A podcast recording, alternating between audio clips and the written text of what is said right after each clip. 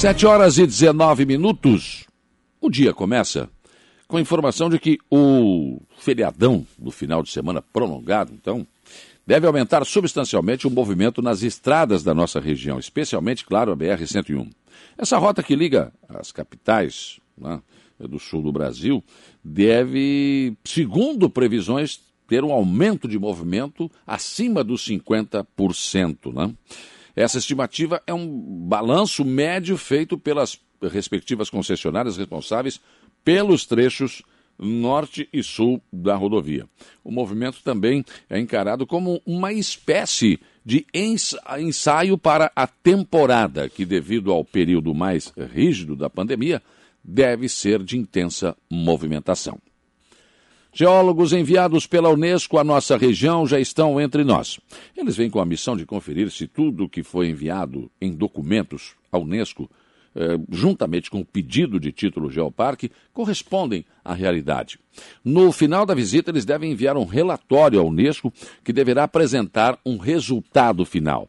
Um cartão vermelho sepulta por completo a nossa intenção. Um amarelo significa que precisamos avançar em alguns pontos. E o cartão verde nos concede o título. Os enviados da Unesco chegam à nossa região, mas ninguém sabe onde vão, o que vão fazer, né? Muito discretamente, eles vão aos locais conferir todos, tudo o que foi enviado para a Unesco em termos de documentos, né, eh, discretamente, sem chamar atenção, não devem né, se manifestar a respeito do que eles estão fazendo e de como eles vão proceder. Professores da Unesc de Aranguá estarão no calçadão da Getúlio Vargas amanhã para uma grande ação na cidade das avenidas. Vão apresentar todo o portfólio que inclui cursos de graduação, tecnológicos e pós-graduação das mais diversas áreas do conhecimento. As matrículas estão abertas para os cursos nas modalidades de ensino à distância e, e semipresencial, com um currículo inovador e focado nos novos formatos de aprendizagem. A atividade será realizada das 9 às 17 horas. A diretora da Unesc de Araranguá, Isabel Regina de Souza, falou do desenvolvimento da Unesc aqui na região e o universo de possibilidades que está aberto.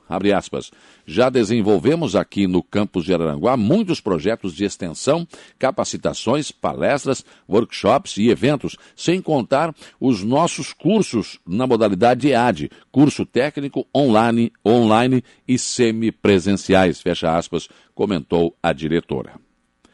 Samai de Araranguá está alertando aos consumidores que existem casos de consumo exagerado que podem acontecer devido a vazamentos chamados invisíveis.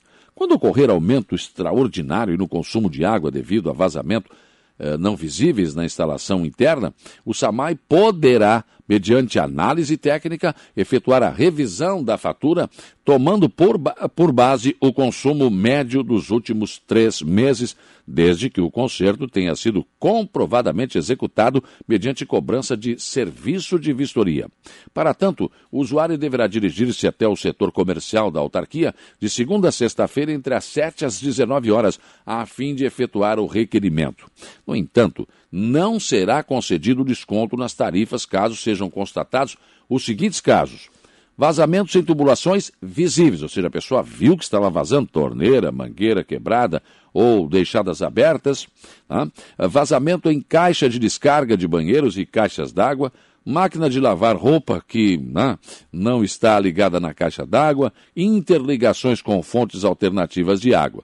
Então, nesses casos, não tem como o SAMAI resolver. Agora, se for um vazamento invisível, os técnicos do SAMAI podem efetivamente dar um laudo e aí sim uh, o cidadão consegue resolver e ter o benefício.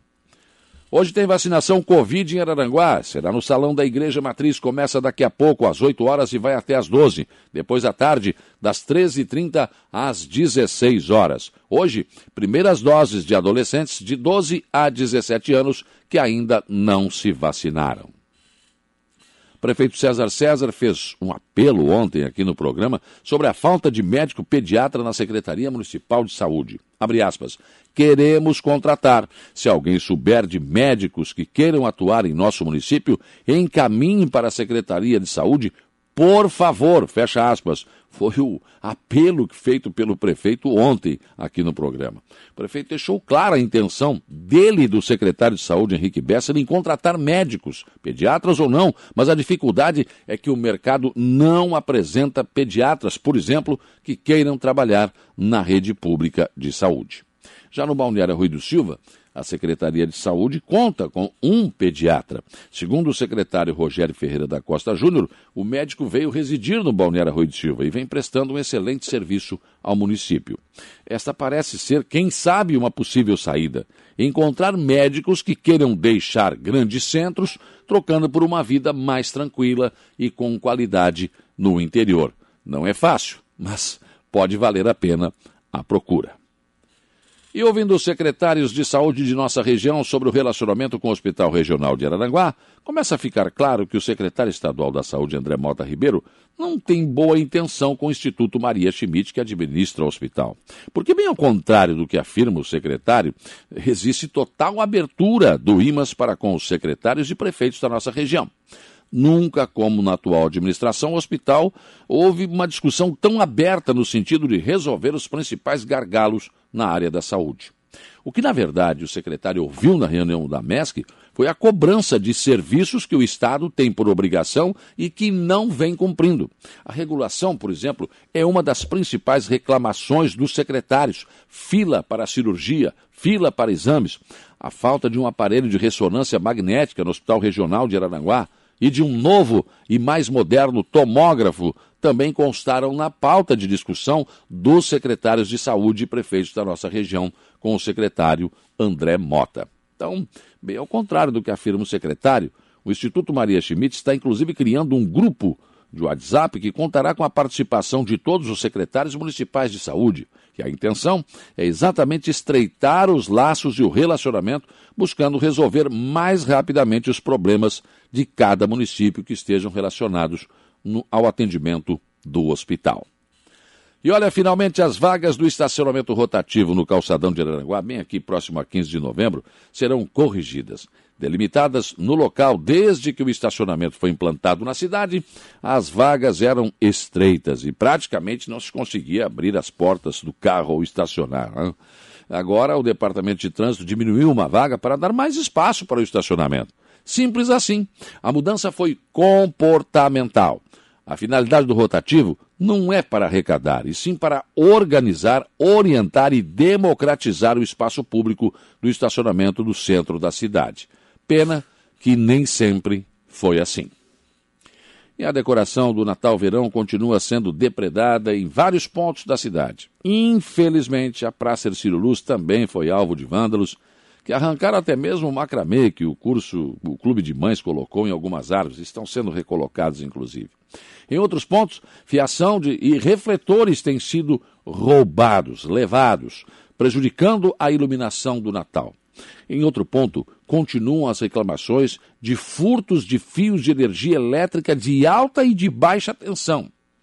Ontem um empresário da cidade me falou que numa obra que está fazendo foi levado 3 metros de fio. Só que a extensão é bem maior, mas como fica dentro de um conduíte, ele não tem como emendar. Então, ele vai gastar 3 mil reais para refazer o que foi roubado. Um absurdo, né? Também continua o roubo de portas e janelas em jazigos perpétuos em nossos cemitérios, volta e meia. Isso é, uma, é um assunto recorrente. Ante esses fatos, o prefeito César César disse ontem que vai conversar com as polícias civil e militar para ver que tipo de encaminhamento pode ser dado nesses casos. O prefeito eh, tem razão em pedir uma ação mais forte nesse sentido. Uma vez que se roubam, é porque tem quem compre, e quem compra é tão ladrão quanto quem rouba. E ambos deveriam estar na cadeia e não prejudicando cidadãos de bem. Pensem nisso enquanto lhes desejo um bom dia.